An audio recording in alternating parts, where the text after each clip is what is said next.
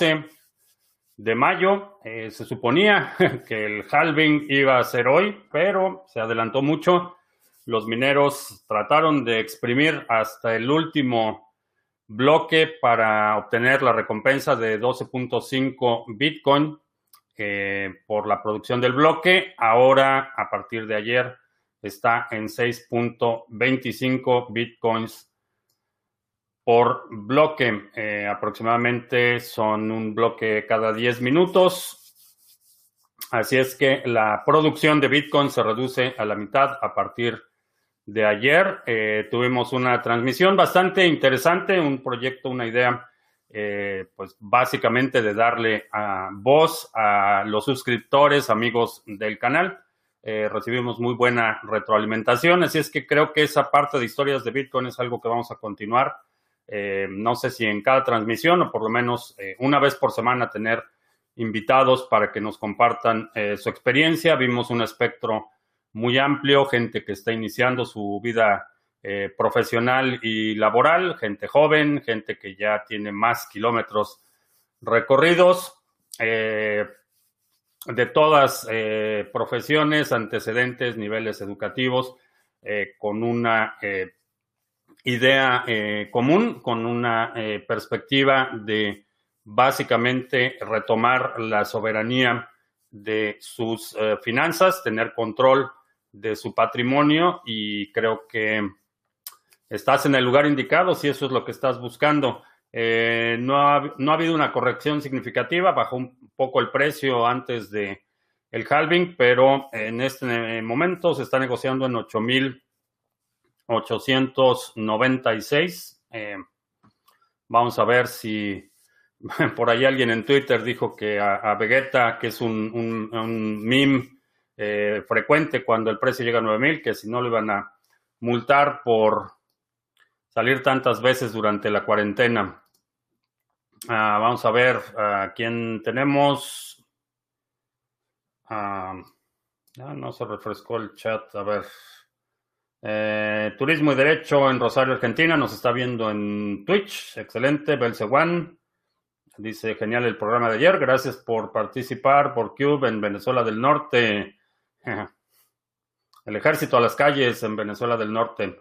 Eh, Jorge en Bolivia. Juan en la carretera, eh, que ayer no pudo estar por cuestiones de trabajo. vamos a programarnos, Juan, a ver si tenemos oportunidad de platicar en los próximos días eh, BM en Bogotá, Gabón en Euskal Herria, saludos, Soria en España, eh, Crypto Shifter en algún lugar de Patagonia, eh, Juanse, que felicidades ayer, excelente organización. Eh, ah, muchas gracias a Angie, que Angie estuvo ahí ayudándome con el chat, no durante la transmisión prácticamente no no le puse atención al chat y Angie me estuvo ahí ayudando, eh, pasando la información para que la gente participara. Muchas gracias por tu ayuda. Eh, G. Buifón en La Plata nos está viendo en Periscope. Daniel en Perú. Jorge, que muy buena la transmisión de ayer. Gracias. Cristian en Bogotá. Saludos. Henry en Querétaro. Abraham dice que no te olvides darle like. Eh, Leí que a partir de ahora los exchanges tendrán más poder de manipulación que los mineros. ¿Qué opino? Ah, lo voy a comentar brevemente, pero fue un análisis que hicimos durante la sesión del sábado con el grupo de la Estrategia 2020. Básicamente, eh, los exchanges ahora van a ser los que requieran mayor liquidez. Eh, anteriormente habían sido los mineros los que regularmente estaban vendiendo. Ahora, eso no, no directamente lo relaciono con un poder de manipulación de precio directamente. En general, eh, los exchanges ganan por volumen. Entonces, eh, no, no, no veo una correlación directa con manipulación de precio como tal, pero sí veo que en términos de liquidez, eh, anteriormente el grupo de los mineros eran los que requerían estar constantemente liquidando Bitcoin para cubrir sus, sus, sus costos, ahora ese balance se va a reajustar y van a ser los exchanges que eh, estén liquidando Bitcoin de forma constante. Sin embargo, eso no cambia el hecho de que ahora el Bitcoin eh, que hay para liquidar eh, se va a ver reducido considerablemente. David, felicidades por el programa de ayer, gracias. Gram abandona el token. sí, creo que llegó UPS. Eh, sí, en efecto, Telegram decidió abandonar la idea, eh, no resistieron la presión de los reguladores eh, y no sé qué va a suceder, no sé si van a reembolsar a los inversionistas o qué va a suceder con esas inversiones, pero el proyecto va a pasar al panteón de los proyectos que no prosperaron. definitivamente eso nos da un eh, una confirmación de lo que ya sabíamos. Si tienes una empresa, si tienes una presencia establecida, si tienes un CEO, si tienes personal, si tienes infraestructura eh, centralizada, eres susceptible a presión de las autoridades y ha sucedido con SpyCoin. A pesar del enorme eh, poder político y económico que tiene Facebook, no prosperó la idea de, de SpyCoin, lo vemos con TON y lo hemos visto con, lo vamos a seguir viendo con muchos proyectos que tienen un punto único de falla, tienen un embudo, tienen una presencia que puede ser susceptible a presión de las autoridades. Por eso es importante que aquellos proyectos que aun cuando nazcan con un cierto grado de centralización, avancen lo más rápido posible a lograr esa descentralización, de tal forma que si eh, la compañía eh, original es eh, sujeta a presión de algunas autoridades, simplemente puedan continuar con el proyecto de forma descentralizada. Y esto lo digo por Zcash, por ejemplo, que está en la misma circunstancia. Tienen ya ahora un grupo por invitación de desarrolladores, entonces la nueva versión de Zcash va a ser algo que sea un grupo cerrado el que determine. Entonces, eh, la descentralización, creo que la descentralización es lo único que va a salvar a muchos proyectos. Eh, Abraham, buenas tardes. Alejandra en Argentina, saludos. Alberto en Valencia, genial el de, la transmisión de ayer, gracias. Héctor en León. Eh, Hugo, que le gustó mucho la dinámica de ayer. Sí, creo que vamos a seguir eh, con algo parecido, no tan intenso, porque sí fueron casi tres horas de, transmisión, pero sí lo vamos a hacer con, mayor frecuencia, darle, abrir las cámaras y micrófonos para que la gente comparta sus experiencias. Eh, Gerard en Barcelona, John Fierro en Bogotá, eh, que BHD, Dani en Guatemala, saludos, Ricardo en Lima, SMBX en Buenos Aires, Alexander en Santiago, eh, Marta en Pensilvania, saludos, eh, Jorge, José Antonio, que gran programa de ayer, gracias. Eh, Francisco, suponiendo que hay un momento en que todo mi capital en cripto hace un 3X y justo coincide con la bajada del SP500 del 40%. Sería factible pasarlo.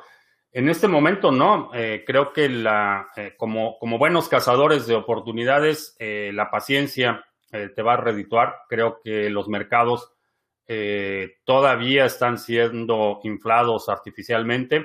vemos una total desconexión de la actividad económica y la actividad en los mercados financieros. Entonces, eh, no pondría dinero en el mercado bursátil en este momento hasta que se desplome por completo.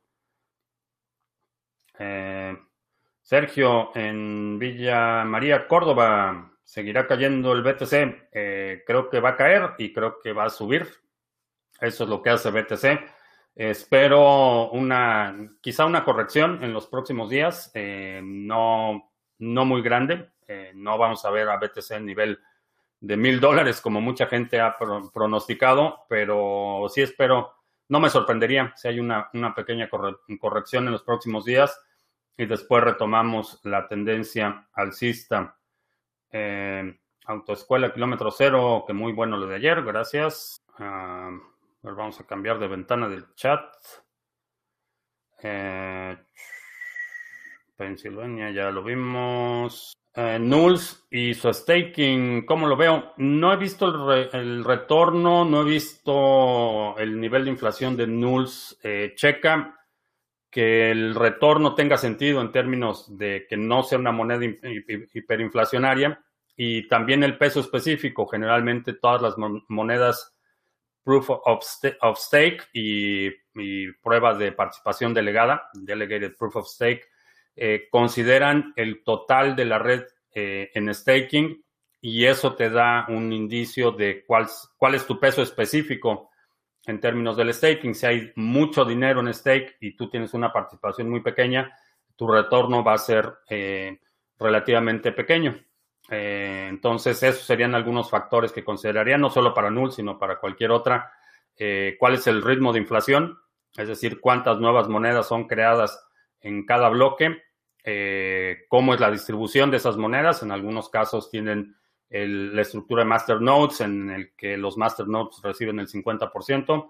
Entonces es eh, el ritmo de la emisión, la distribución, el peso específico que vas a tener con tu stake y obviamente observar eh, eh, si es una moneda, por ejemplo, en términos de liquidez, si tiene está listada en varios exchanges o si únicamente está en exchanges muy pequeños. Generalmente evito las monedas proof of stake que tienen eh, poca liquidez o que están en exchanges eh, de dudosa reputación, eh, no solo por el aspecto de la seguridad, sino por el aspecto de la liquidez. Juan se envía al grupo tu canal de reportes de TradingView. Juan se envía al grupo tu canal de reportes de Trading. Ah, no entiendo el comentario, Juan. William en Cimitarra. Alan, militarización de Venezuela del Norte, cortesía del CACAS, sí. Eh, un, otro estrepitoso fracaso, esa idea de la Guardia Nacional. La cuestión es que ahora tiene a los dos, va a tener el ejército en las calles y va a tener control de la Guardia Nacional y eso va a ser un... Eh, es un copy-paste del modelo bolivariano de represión y de control. Eh, y el patrón se repite, ignorar resoluciones del Poder Judicial, por ejemplo, la, orden eh, de suspensión de las obras de sus caprichos para atender la emergencia, fue una orden judicial que decidió ignorar, entonces ignora el Poder Judicial, tiene sometido al Poder Legislativo y ahora el ejército en las calles. Eh, donde hemos visto esa historia antes? Eh, ¿Cómo se viene Cardano? Bien, ayer entró en operación el testnet de Shelly. Eh, por cierto, si no has actualizado eh, Dedalus, actualízalo porque tiene mejoras importantes en términos no solo del desempeño, sino la sincronización. está bastante bien la, la versión de Dedalus, la instalé ayer en una de mis computadoras y la verdad es que está, está bastante bien, bastante estable. ¿Cómo sería un ataque del 51% con Proof of Stake? Eh, checa, no me acuerdo si lo puse en uno de los resúmenes, eh, checa el incidente que pasó con Steam y los exchanges. Eh, sería exactamente el mismo, el mismo patrón, a diferencia de que en una red Proof of Work, ese 51% tiene que ser capacidad de cómputo, tienen que ser mineros coordinados. En el caso de Proof of Stake, eh, pueden ser, por ejemplo, los exchanges, que fue lo que sucedió en, el incidente con Steam, en el que la mafia china se coordinó para cambiar los validadores eh, vía eh, utilizando los fondos de los usuarios en los exchanges, utilizaron esos fondos para modificar el consenso.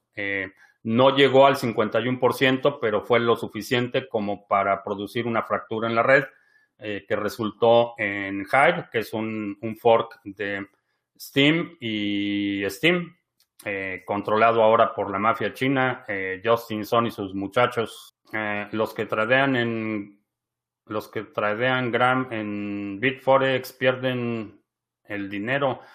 No sé qué va a pasar con eso. supongo que si tienes Gram vas a tener un mecanismo para poder reclamar esos fondos. Asumo que esa va a ser la, mecánica que van a utilizar. La diferencia es que si lo compraste en un exchange, no te lo vendió Telegram y eso desde el punto de vista legal tiene una eh, tiene implicaciones. Es eh, lo pondría eh, similar a, por ejemplo, hay muchos electrónicos que la garantía es solo válida para el primer dueño. Si compras una computadora de segunda mano, generalmente el fabricante no te va a hacer efectiva la garantía, aun cuando esté dentro del periodo de garantía. En el caso de inversiones, puede suceder lo mismo. Puede ser que determinen únicamente quienes compraron directamente el token durante el ICO y quienes transfirieron sus fondos directamente a la compañía son los que tengan algún recurso de reclamo. Todos aquellos que compraron en el mercado secundario, el reclamo sería a quien te lo vendió.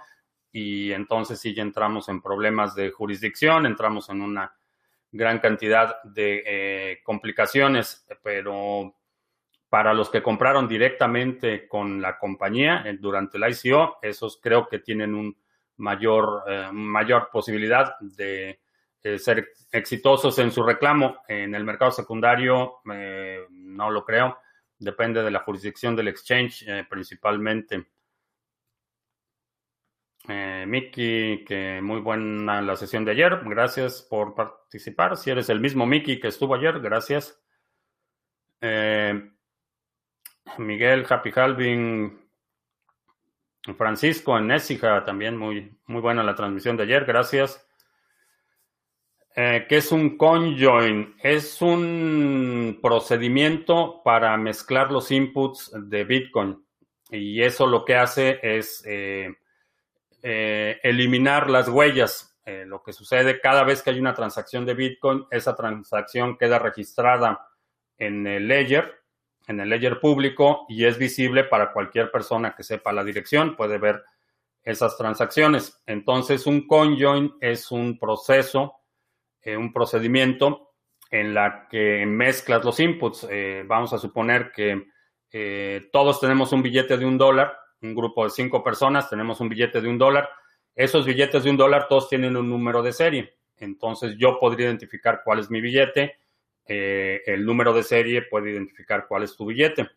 Entonces lo que hacemos es que nos organizamos, ponemos todos un dólar en una caja negra, lo mezclamos y después cada quien retira un dólar. El dólar en términos de valor, pongo un dólar y retiro un dólar. Entonces no hay ningún, ninguna merma en términos de, de mi posición pero el dólar que estoy sacando no es el mismo dólar que puse. Entonces, lo que hacemos es que mezclamos esos inputs y de esa forma, si alguien tiene una lista de los números de serie de esos billetes, no va a saber qué billete tiene quién. Entonces, desvinculamos los inputs de los outputs. Es una forma de mantener tu privacidad. No es totalmente segura, no es, no es 100% a prueba de un análisis con eh, información eh, de diversas fuentes, por ejemplo, se pueden mapear direcciones IP, se pueden hacer ahí varias cosas para un análisis detallado, pero en términos generales es conducente a una mayor privacidad porque entonces desvinculamos esos inputs de la dirección en particular. Es básicamente un conjoin.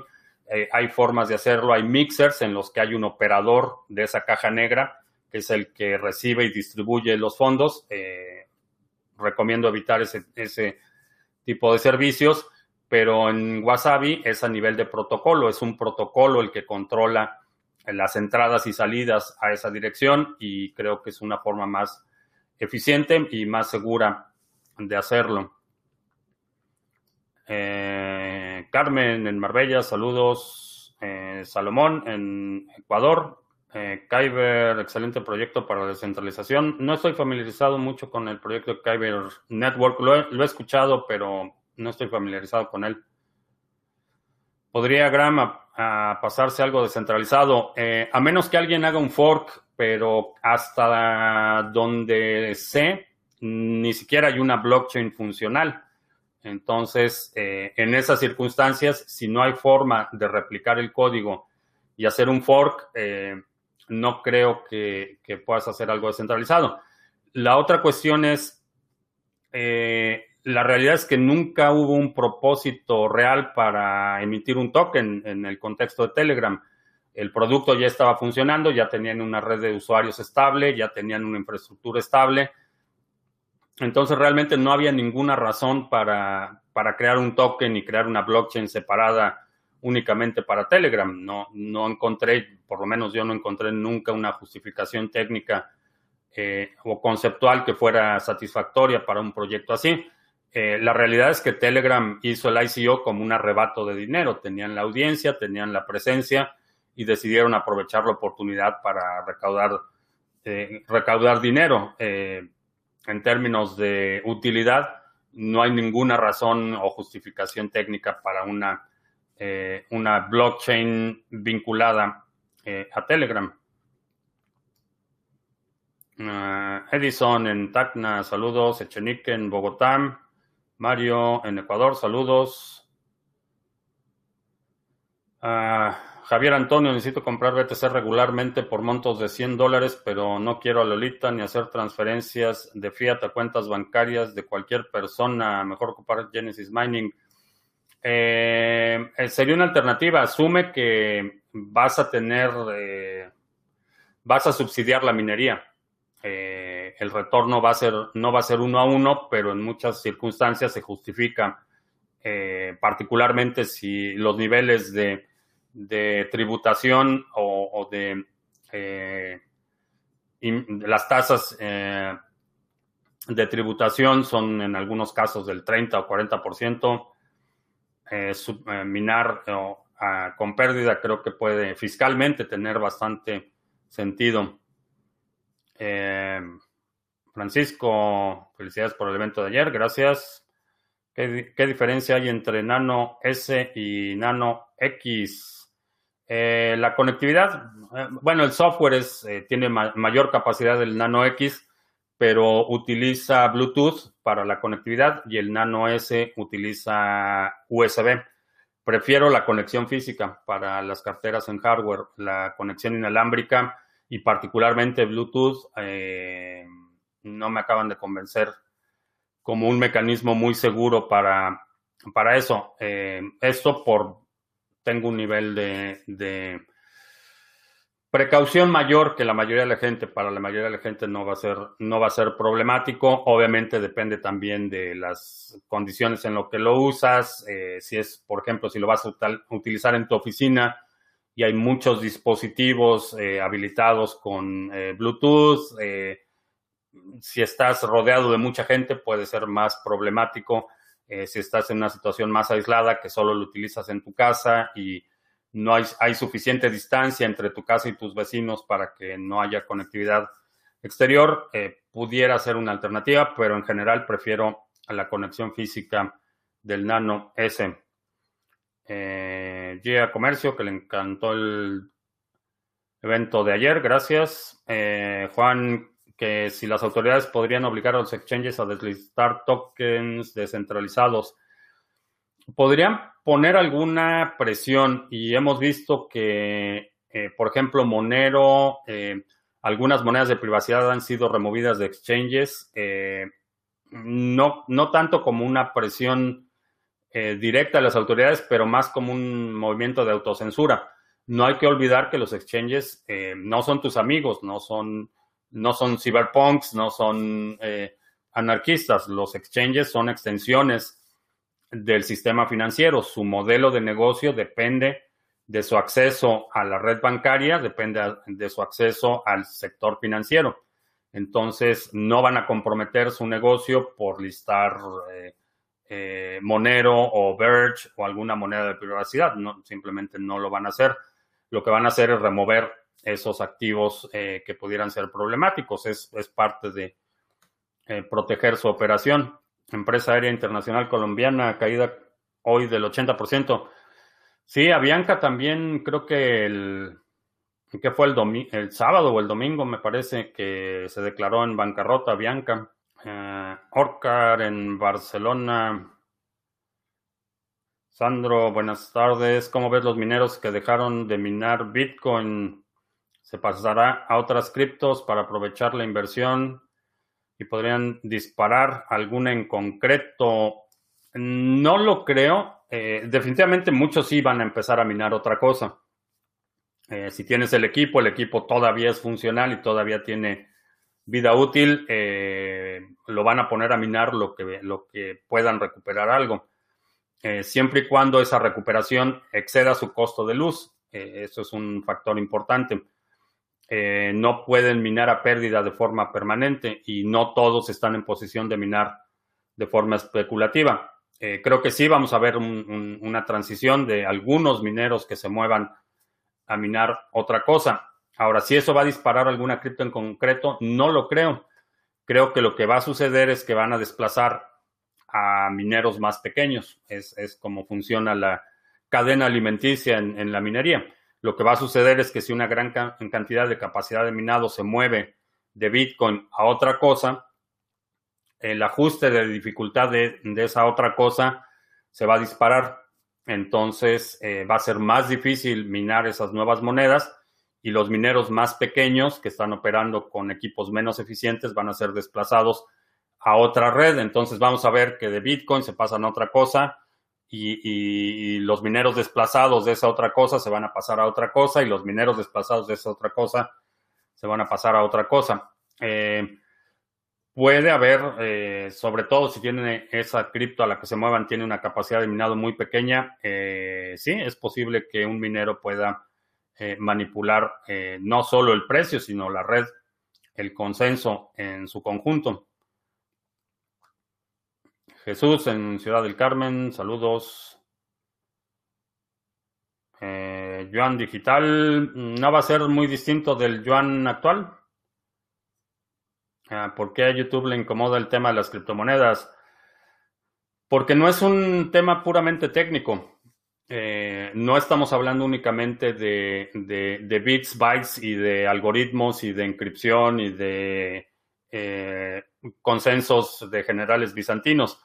Eh, está implícito el tema de, la política, el tema financiero, el tema de los grupos de poder, de la dinámica, la economía, eh, las tensiones políticas. Eh, es un tema que toca muchos ámbitos de, la vida social y muchos de esos temas son temas que en los últimos años se han tribalizado y ah, se ha tomado una postura en la que ya el debate, el nivel del debate de ideas es, es mínimo, está prácticamente ausente. Lo que vemos es una constante eh, confrontación y una eh, sociedad que tiende a, los extremos y, eso en general es, es eh, no es conducente a, a, los negocios. Muchas empresas, particularmente anunciantes, tratan de evitar contenido controversial, que en este momento hablar de Bitcoin, hablar de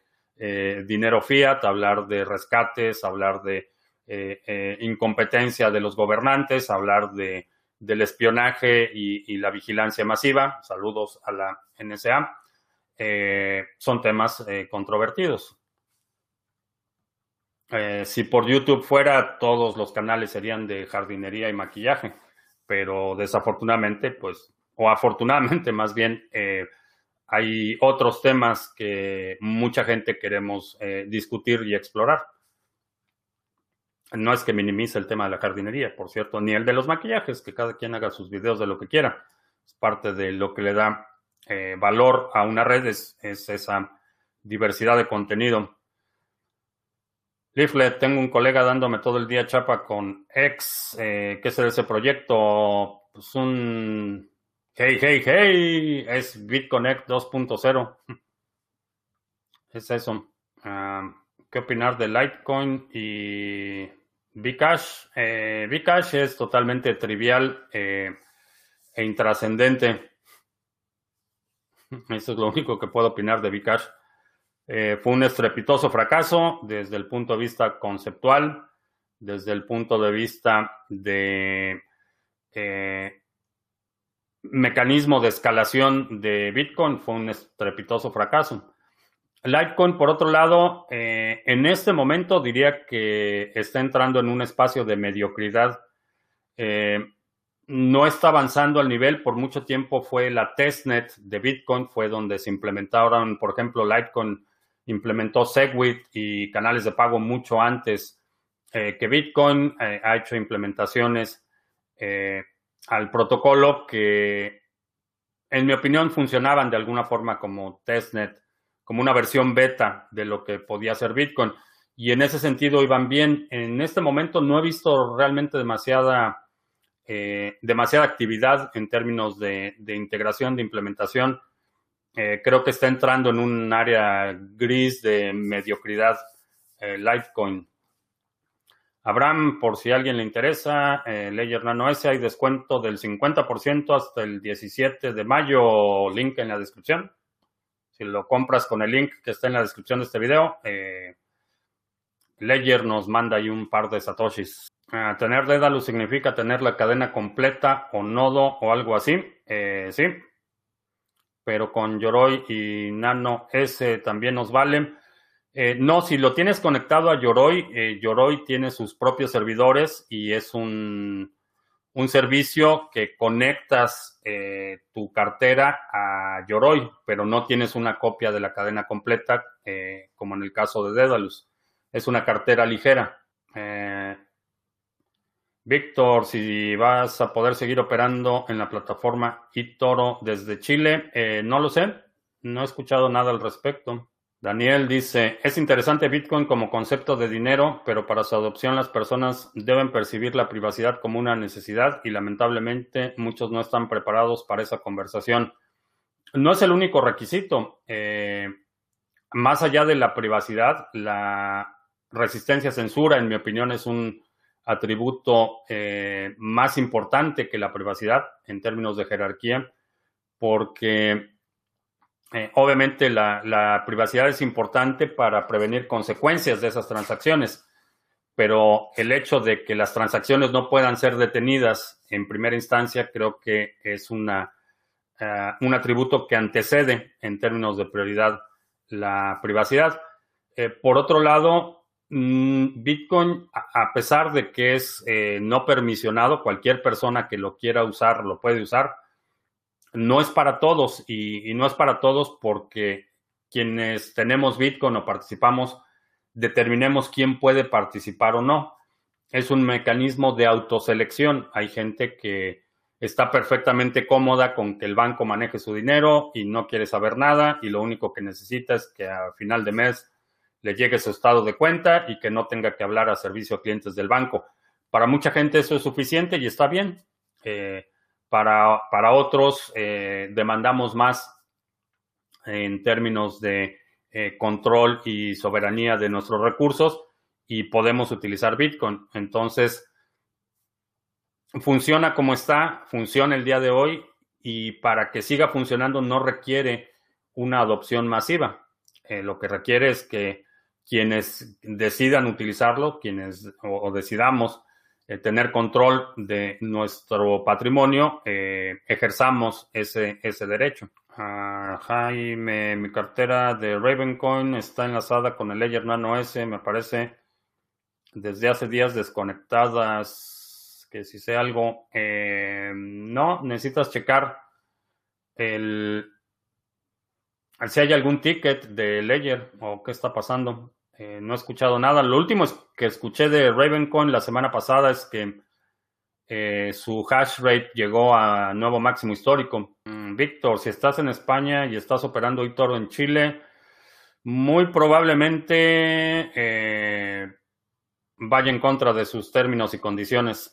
si estás temporalmente, si estás de visita en España y necesitas hacer transacciones, probablemente no sea eh, muy complicado, pero si vas a cambiar tu residencia y vas a operar permanentemente desde España con tu cuenta en Chile, eh, muy probablemente eh, le pongan un candado a tu cuenta.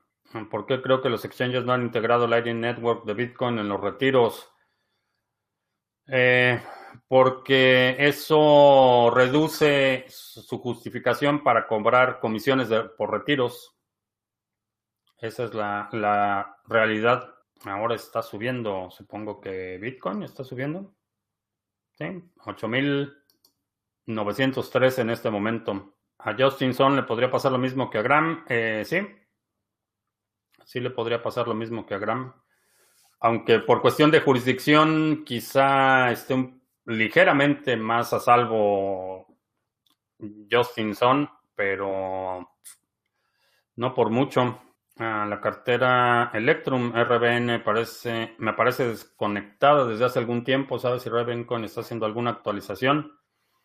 Mm, no, no, lo último que escuché fue lo que mencionaba del hash rate. Ah, Príncipe Vegeta dice que Ledger Nano también se puede utilizar con cable. Habilitar el Bluetooth es opcional. Eh, el problema es que tiene YouTube, eh, perdón, Bluetooth. Esa es la parte que mm, no acaba de convencerme. Eh, el hecho de que lo tenga lo hace vulnerable. Tienes en lugar de un solo punto de falla, que sería el USB, ahora tienes dos. en términos de seguridad, mm, no me convence. Ah, Avianca ya no es colombiana, es panameña. Ah, pues creo que ya ni siquiera es. creo que ya.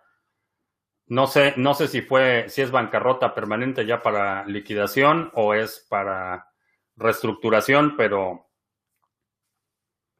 no es la primera vez. Eh, si no mal recuerdo, Avianca ya había pasado por un proceso de bancarrota y liquidación hace probablemente 10 años, eh, si no mal recuerdo. Relax Music en Murcia. Estoy impresionado por la subida de Library. Estoy cambiando mis Library Credits a Bitcoin. Felicitaciones por el genial programa de ayer. Gracias.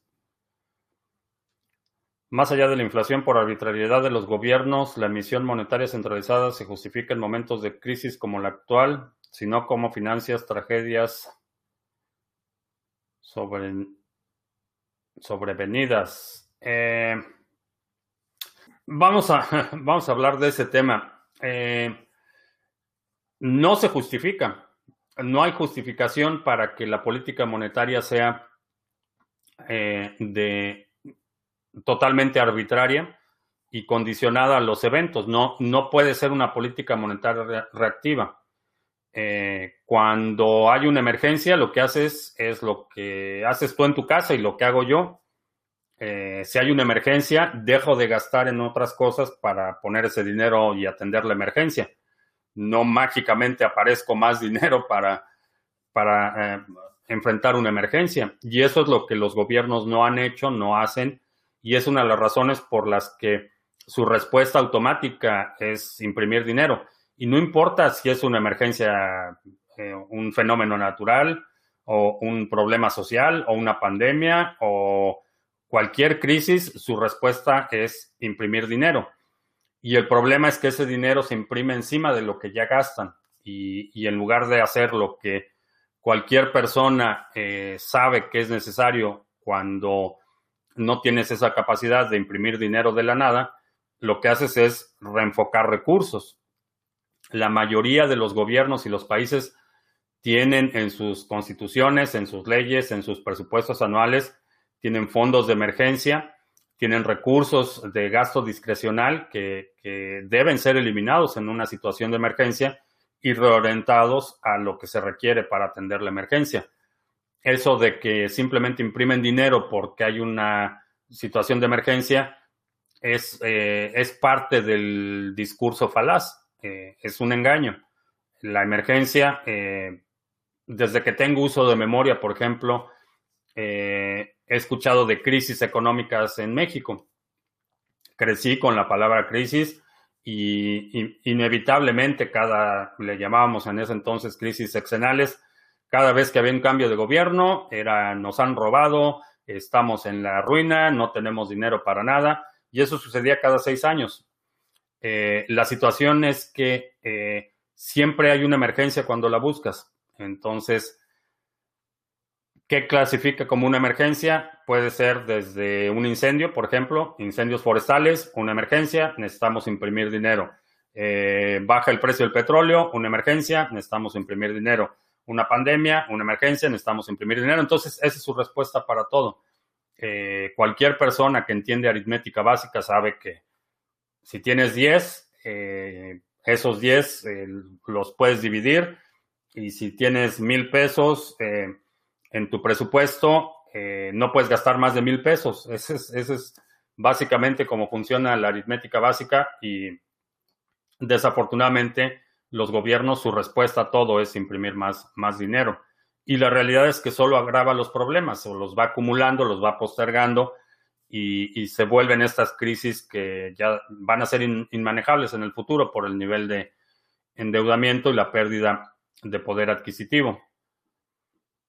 Arcadia, no ha llegado la grabación de la sesión del sábado. Eh, no, la voy a terminar de procesar hoy. El fin de semana estuve ocupado organizando el evento de ayer, pero hoy termino de procesar esa grabación y hoy en la tarde noche envío los links. Soros está comprando toda empresa en quiebre, el alargue de la cuarentena a su favor. Cuanto más tiempo tengan encerrada la gente, más empresas quebrarán. Eh, no sé. Supongo que Soros no es el único. Supongo que hay mucha gente que está comprando o esperando comprar empresas en quiebre. Es parte de, del ciclo y mucha gente tiene reservas. Es lo que, lo que, es, lo que había sugerido desde hace meses, eh, pólvora seca. Ese es, eh, no soy Soros, por supuesto, pero, pero así es como funciona la economía. Si una empresa quiebra y no prospera, alguien más la va a comprar y va a reorganizarla o disponer de los activos. Es, es el, el ciclo eh, del capitalismo. Aquellos que tienen acceso en este sistema desbalanceado, que tienen acceso a dinero barato recién impreso, están en una posición ventajosa y explotan esa posición. Eh, Soros, eh, Warren Buffett, eh, Mark Cuban, todos esos están en el mismo, en la misma categoría. Eric dice, los traders arruinaron al Bitcoin, jamás se van a recuperar la poca confianza que se tenía. no lo arruinaron. Si tu única preocupación es el precio, puede que sí. Eh, entiendo, entiendo tu frustración. Si tu única eh, preocupación es el precio, pero Bitcoin todavía va para largo. Eh, ¿Dónde me recomiendas comprar 1.500 dólares en Bitcoin? BISC o HODL HODL? Yesaret, ¿cómo veo la militarización de México? Todos los caminos llevan a Caracas, por eso desde que fue electo el, el, el CACAS, sabía a dónde nos dirigíamos. Eh, Venezuela del Norte, para allá vamos. El BTC subirá después del halving, sí. ¿Quién avalará la propiedad privada en una blockchain? Eh, la fuerza, quien tenga la fuerza. Ese es, en última instancia, eh, y, sé que, suena muy crudo, pero en última instancia, la propiedad privada se defiende por la fuerza y aquellos que no tienen fuerza para defender su propiedad generalmente la pierden. Blockchain no es más que un registro y, hemos visto en la época eh, más álgida, por ejemplo, del cacicazgo en Latinoamérica, la gente tenía registros de propiedad y aún así los caciques locales los despojaban. Eh, hemos visto despojos de, todo tipo de propiedades, eh, desde grupos indígenas, grupos marginados, ejidatarios, campesinos. Eh, a final de cuentas, el registro de la titularidad de algo no implica la protección, eh, o, por lo menos la protección real de ese activo. Eh, en una última instancia,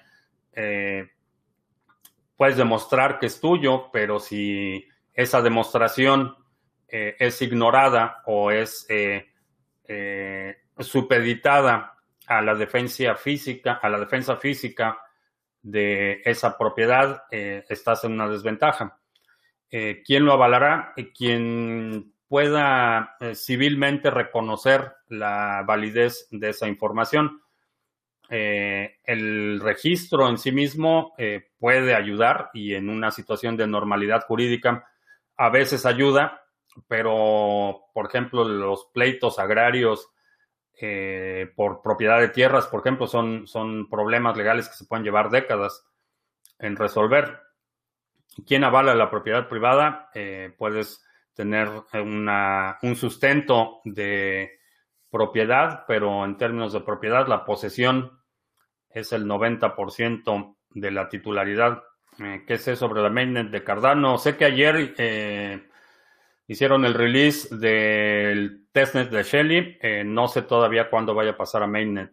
Digibyte puede llegar a un valor alto, creo que sí. ¿Cuántos tesos necesito para hacer staking? teóricamente solo necesitarías uno más el costo de la transacción. Eso es todo lo que requerirías. en, particularmente en tesos, te diría mientras más mejor. Esa es, mi, postura con el staking en Tesos. ¿Cuál es más fácil hacer contratos inteligentes? ¿Cardano, Tesos o Chainlink? Mm,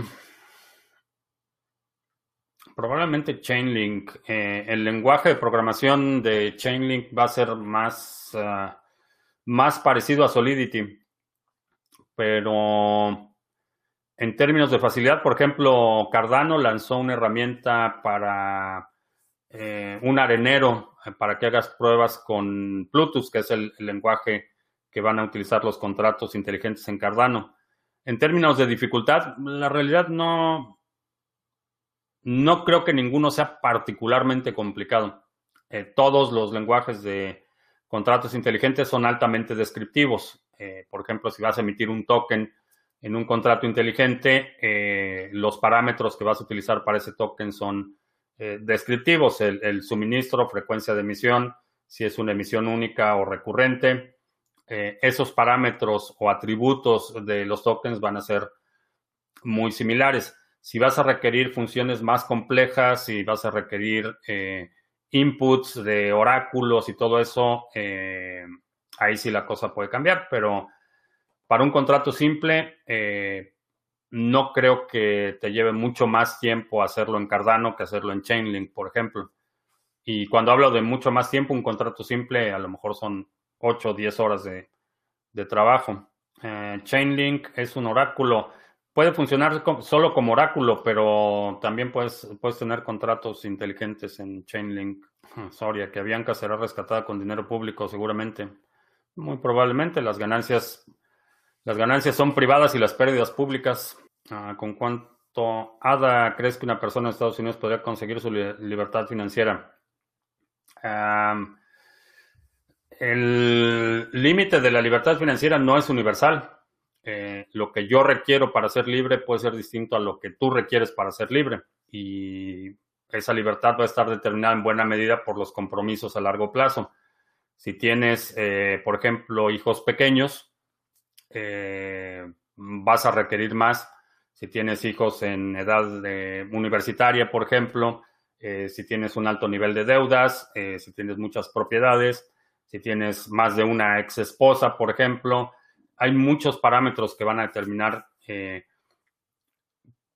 en qué momento puedes declararte financieramente libre. Mi definición de libertad financiera es simplemente que tus eh, tus ingresos eh, residuales o tus ingresos pasivos exceden tus gastos. En ese momento eres libre.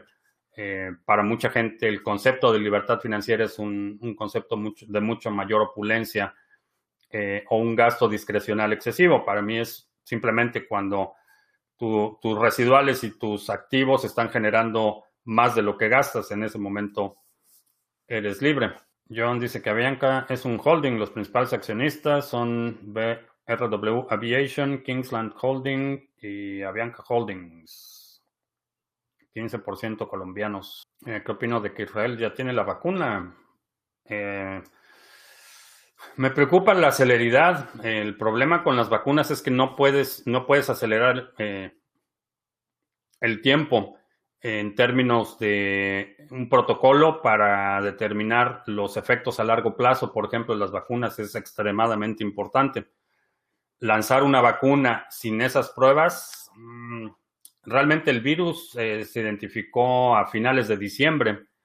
Estamos hablando de que escasamente, ah, suponiendo que las pruebas clínicas hubieran empezado a los dos días de haberse eh, oficialmente eh, reconocido el virus como una eh, eh, cepa distinta, una cepa nueva de, ese virus, aún si hubieran empezado en este momento, tendrían escasamente cinco meses o cuatro meses y medio de pruebas clínicas. Mm, no me parece suficiente como para determinar los efectos a largo plazo de una vacuna. Entonces, no estoy seguro si, por ejemplo, me la inyectaría. Si aceptaría, bueno, no aceptaría si, si estaría dispuesto a inyectarme esa vacuna en esas condiciones con cuatro, eh, en el mejor de los casos, cuatro meses de pruebas clínicas. Mm, no, todavía no. Preferiría esperarme. Entonces los nuevos delincuentes son los que buscan tenedores de Bitcoin, van a su casa con una pistola y se los y les quitan sus llaves. Ha habido muchos casos así, efectivamente. Eh, gente que ha sido ah, secuestrada o torturada o forzada físicamente a revelar información. Eh, ha habido casos así, eh, por eso en muchas ocasiones hago énfasis en el asunto de la privacidad y la discreción y la necesidad de las balas en, en, la parte de Bitcoin, balas, bolillos y botica, el poder defender tu, tu propiedad es importante. ¿Qué es más peligrosa, inversión Bcash o BSB? Eh, para mí ninguna de las dos tiene ningún, ningún valor, eh, ni como innovación, ni como solución. De esas dos, creo que BSB es todavía peor, pero eso ya es decir mucho. Eh, ¿Cuánto creo que llegue el Bitcoin en el bull run? Creo que Eventualmente vamos a ver un nuevo máximo histórico. No sé, no sé cuándo, pero vamos a ver un nuevo máximo histórico. Es posible que Corea del Norte, con su tecnología, sea el creador de Bitcoin. Sería un cisne negro. Eh, no sería un cisne negro y dudo mucho que Corea del Norte sea el creador de Bitcoin. Por el principio de diseño fundamental que es opuesto a todo lo que eh, eh, la idiosincrasia imperante en Corea del Norte. Eh, no, no veo ese escenario. Aun cuando tengan gente capaz y competente desde el punto de vista técnico, es gente que no puede concebir una instancia que no esté controlada por el gobierno. Leonardo, ¿a qué se debe que las ballenas paguen un dólar de fees cuando mueven grandes cantidades de BTC? ¿Es normal? Mm, lo que pagas por una transacción está determinado por la oferta y la demanda. Eh, si hay mucha demanda del espacio en bloque, las transacciones son más caras y si hay poca demanda, las transacciones son más baratas. No hay una tarifa fija eh, proporcional a lo que estés enviando. Por ejemplo, eh, tú puedes enviar un Bitcoin, yo puedo enviar un Bitcoin y lo que yo pago y lo que tú pagas va a ser totalmente distinto. no es así como se, no es un porcentaje como hacen los bancos que si mandas una remesa de mil dólares te cobran un porcentaje. Eh, no funciona así. Eh, lo normal es que si vas a mover una gran cantidad de dinero, lo hagas en el momento que es más favorable. Eh, el otro punto es que puedes mover cantidades considerables de dinero en costo bastante bajo en Bitcoin. Ah, ¿Qué podría detener el minado de Bitcoin a largo plazo antes de que se mine el último BTC? Como una fuerza monolítica, nada que me imagine. Eh, si por alguna razón todos los mineros se organizan y dejan de minar, eh, lo que va a hacer, lo que va a suceder es que se va a desplomar la dificultad y a lo mejor eh, veríamos un escenario en el que a lo mejor puedes minar Bitcoin con tarjetas gráficas. nadie, no hay una sola entidad, persona o grupo en posición de, tener Bitcoin, por eso es tan importante. Ah, si existe una vacuna hoy, seguramente ya estaría desde antes de soltar el bicho. Ah, no lo creo. Ah, francamente, no, no lo creo porque primero el proceso de identificación fue un proceso multilateral. Y segundo, este tipo de bichos eh, pueden mutar muy rápido. Y aun cuando haya soltado un bicho no quiere decir que ese bicho va a ser el que va a estar circulando.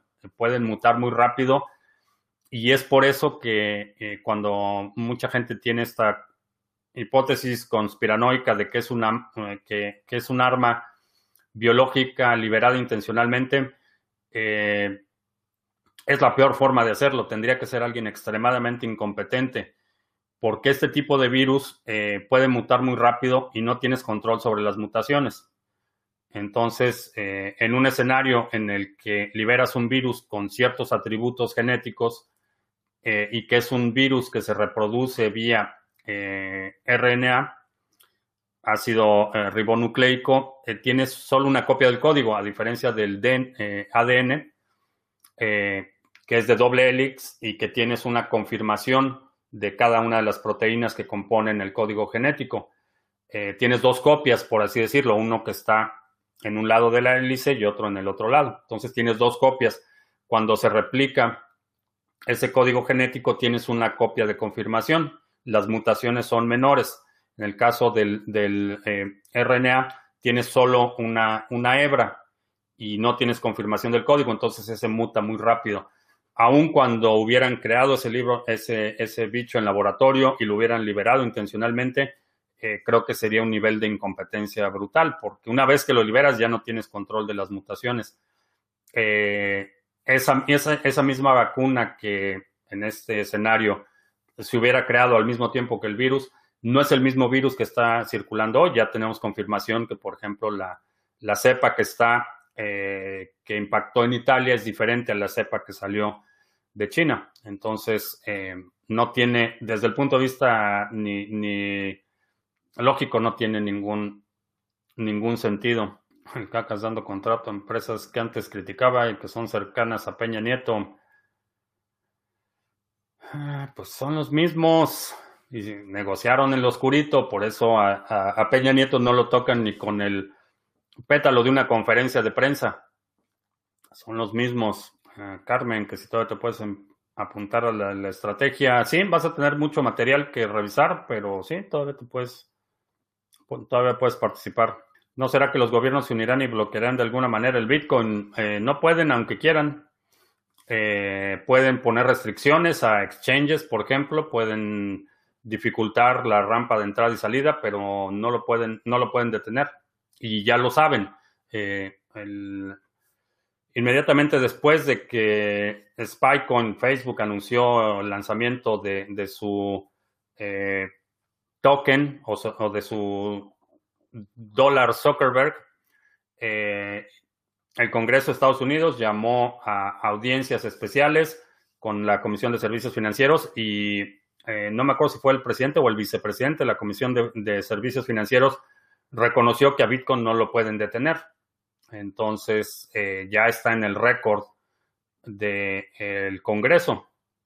También la palabra shitcoin está en el, en el registro oficial de la transcripción de esa sesión del Congreso, pero saben que no lo pueden detener. Eso, eso creo que ya lo tienen claro. Eh, también lo, como confirmación diría la respuesta que mencionaba hace un par de días a una pregunta en una conferencia de prensa a Vladimir Putin cuando le preguntaron que si iba a haber un criptorrublo. Eh, eh, la respuesta fue que por definición las criptomonedas no pueden ser centralizadas que una, una moneda descentralizada eh, no puede ser una moneda soberana. Y creo que ya lo entienden, ya la mayoría, por lo menos eh, los gobiernos que importan, eh, ya entienden que no lo pueden, no lo pueden detener. ¿Cómo podría tener un país reservas en BTC? ¿Cómo sería la custodia? un esquema multifirmas, a lo mejor el, el presidente y el secretario de la tesorería o el tesorero eh, y el presidente del Congreso tienen acceso a las llaves. Puede ser así, o el Banco de México, eh, por ejemplo, tiene una estructura de gobierno y en esa estructura de gobierno puede ser un mecanismo multifirmas que requiera a lo mejor, eh, no sé, ocho firmas de 10 y que requiera time locks, que solo se pueda mover dinero en ciertos horarios o que solo se pueda mover dinero a ciertos destinos eh, hay muchas formas de, tener custodia. Eh, de la misma forma que se tiene custodia compartida, por ejemplo, de códigos de, activación de armamento nuclear. Hay protocolos, procesos que mantienen la custodia eh, compartida. Lo mismo sería para, Bitcoin, por ejemplo.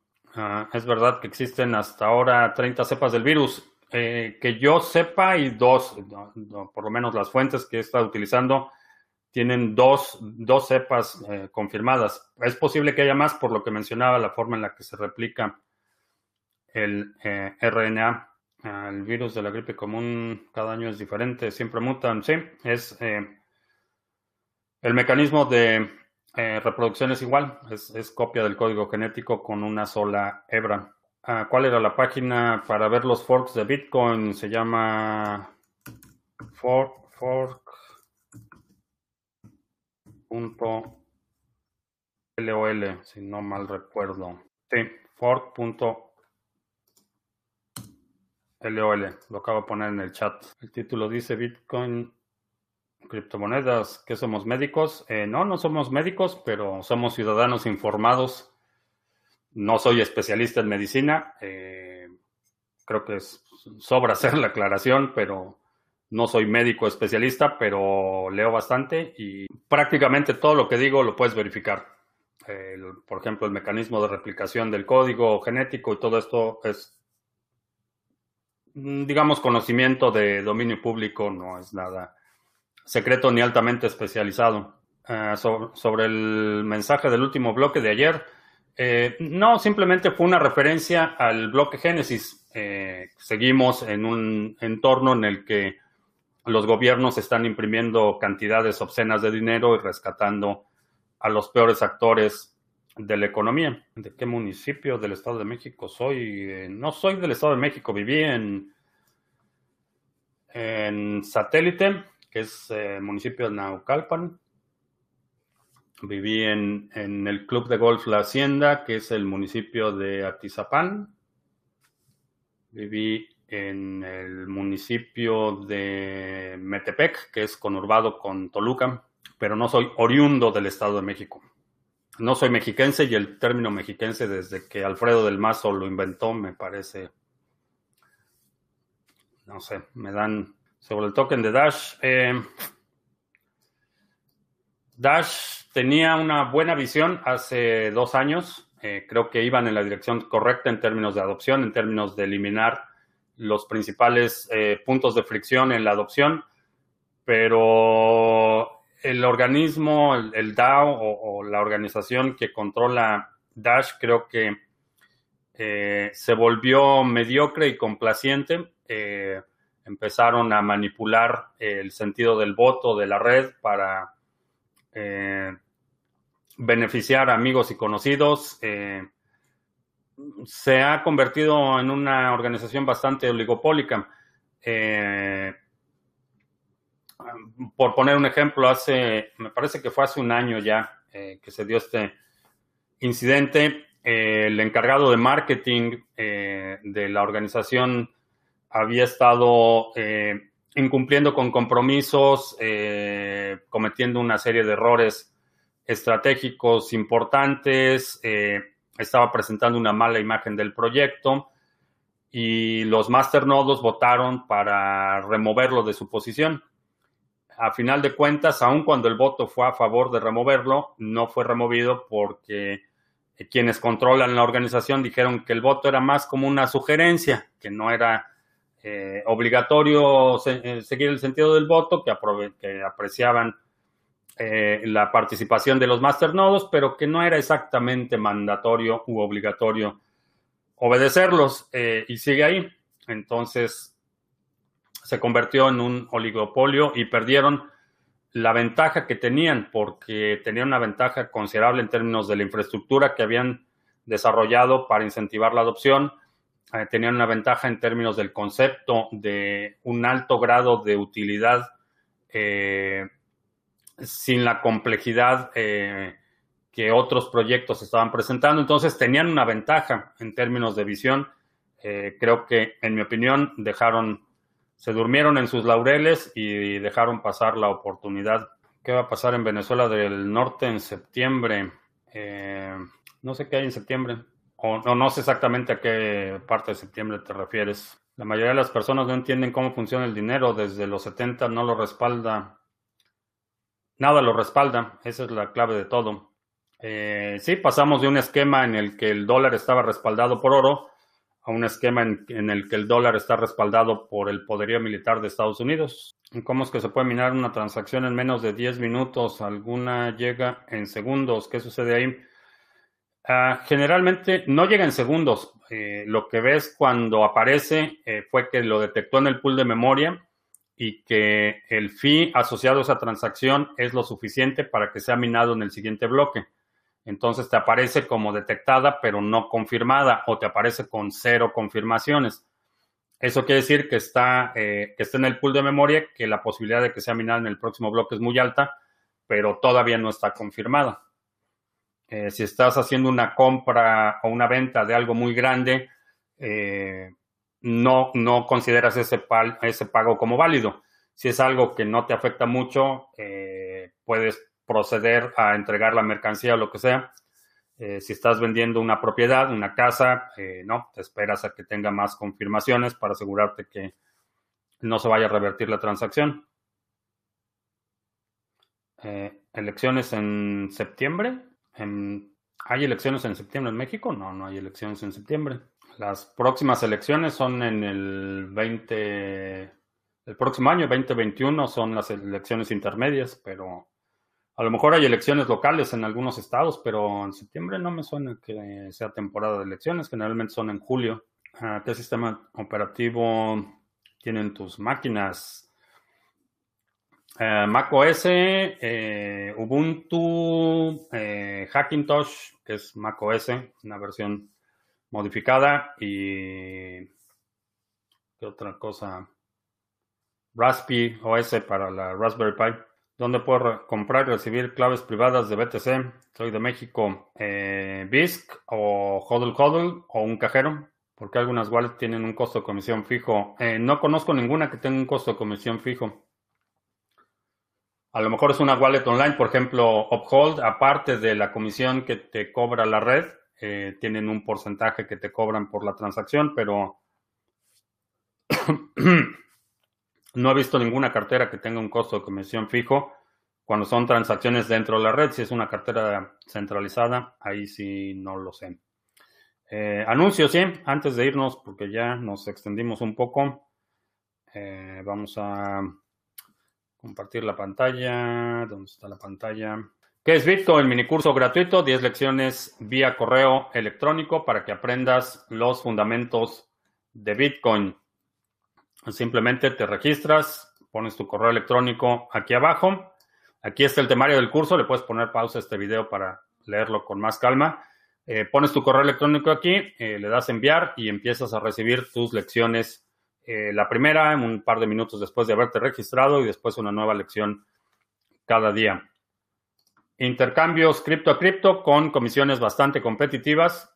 Un proyecto que tenemos en colaboración con CoinSwitch. Lo puedes utilizar de forma anónima, no te tienes que registrar.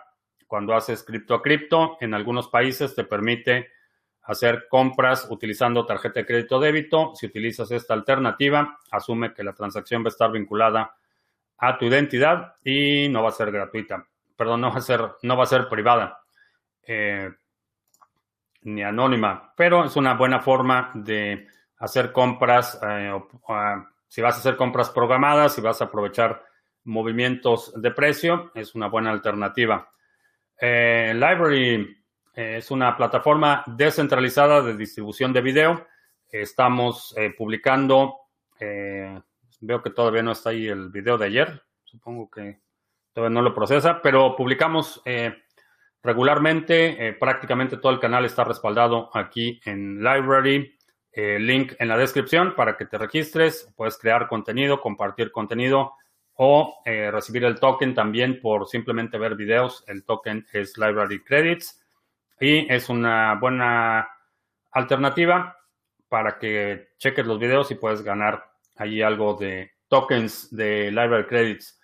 Ah, tuvimos sesión el sábado de la estrategia 2020. Eh, todavía te puedes registrar. Es un programa anual en, lo que, en el que estamos trabajando eh, un grupo de eh, distintas estrategias, distintas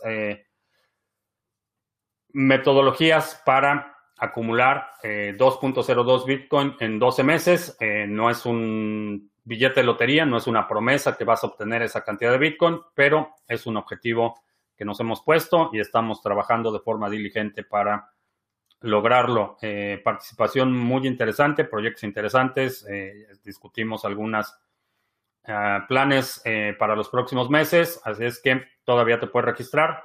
ya tenemos, me parece que cuatro o cinco sesiones acumuladas, así es que mucho material para aprender, mucha información valiosa. Y eso es todo lo que tengo para hoy. Eh, ¿Qué pasa si intervienen los exchanges? ¿Podríamos perder el dinero? Sí. Sí, pues siempre que pones dinero en un exchange, puedes perder tu dinero. Esa es una realidad. Ah, ¿Qué criptos son rentables minar con GPU y CPU? Eh, checa Ravencoin, es una de las que creo que de forma especulativa puede tener buen potencial. Ah, Library es una buena plataforma, aunque le faltan algunos detalles para ser mejor que YouTube. Eh, sí, ya, eh, ya anunciaron una liberación beta de varias nuevas funcionalidades, bastante interesante lo que vamos a ver en las próximas semanas y meses con Library. Todavía no te permite hacer transmisiones en vivo y es una de las razones por las que mm, eh, tenemos que esperar a que se procese el video de YouTube para publicar en Library, pero Ah, interesante, interesante lo que está pasando en Library. Eh, ¿Dónde puedo comprar Bitcoin en efectivo sin pasar por Lolita en México? ¿Un cajero o peer-to-peer? Eh, busca alguien en México que quiera venderte Bitcoin por efectivo. Eh, puedes checarlo en el grupo de Telegram. ahí hay varias personas en la Ciudad de México. Puedes checarlo ahí. A ver si hay alguien que quiera. creo que Salvador, no me acuerdo si Salvador estaba queriendo comprar o vender. Y él está en la Ciudad de México. Búscalo en el grupo de Telegram. Eh, bien, pues creo que ya terminamos. Sí, ya terminamos la sesión de hoy.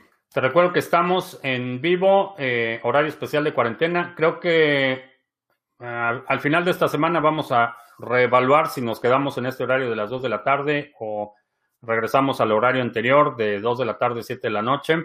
Eh, voy a poner una encuesta en Twitter y probablemente aquí también en YouTube para, para ver qué opinas. Si nos quedamos en este horario de las 2 de la tarde, nos pasamos eh, como lo teníamos lunes, miércoles y viernes a las 7 de la noche y martes y jueves a las 2 de la tarde. Si no te has suscrito al canal, suscríbete para que recibas notificaciones cuando estemos en vivo y cuando publiquemos nuevos videos. Eh, los domingos publicamos nuestro resumen semanal. Si hay un segmento de la transmisión de hoy que quieras proponer para ese resumen semanal, deja un comentario aquí abajo con la marca de tiempo para considerarlo en nuestro resumen semanal, que también incluye la valiosa eh, colaboración de Juanse con su comentario resumen de los mercados. Por mi parte es todo. Gracias y hasta la próxima.